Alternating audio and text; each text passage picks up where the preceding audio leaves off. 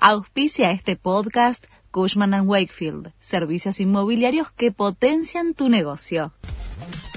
La Nación presenta los títulos de la tarde del miércoles 30 de agosto de 2023. Sergio Massa reconoce la autonomía de las provincias y descarta obligar a las empresas a pagar la suma fija. El ministro de Economía dejará a criterio de cada gobernador el pago de los 60 mil pesos después de que 14 distritos comunicaran su negativa a la medida. En el caso del sector privado, el decreto que lo reglamenta está en preparación y establece que la medida es de cumplimiento obligatorio, aunque no habrá, según trascendió, sanciones en caso de incumplimiento. Alberto Fernández cuestionó a los empresarios y gobernadores que no quieren pagar el bono.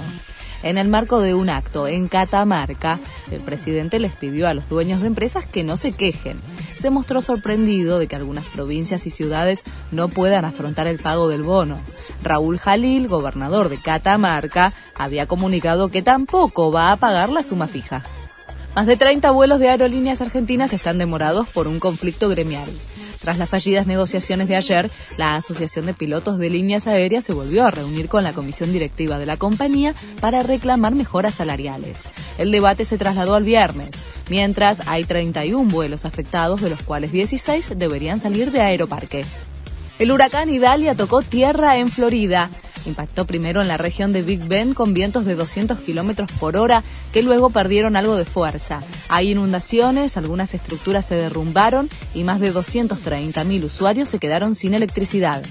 El Inter de Messi busca seguir sumando.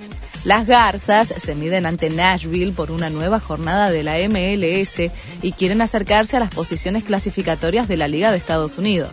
El partido comienza a las 20:30 hora de Argentina. Este fue el resumen de Noticias de la Nación.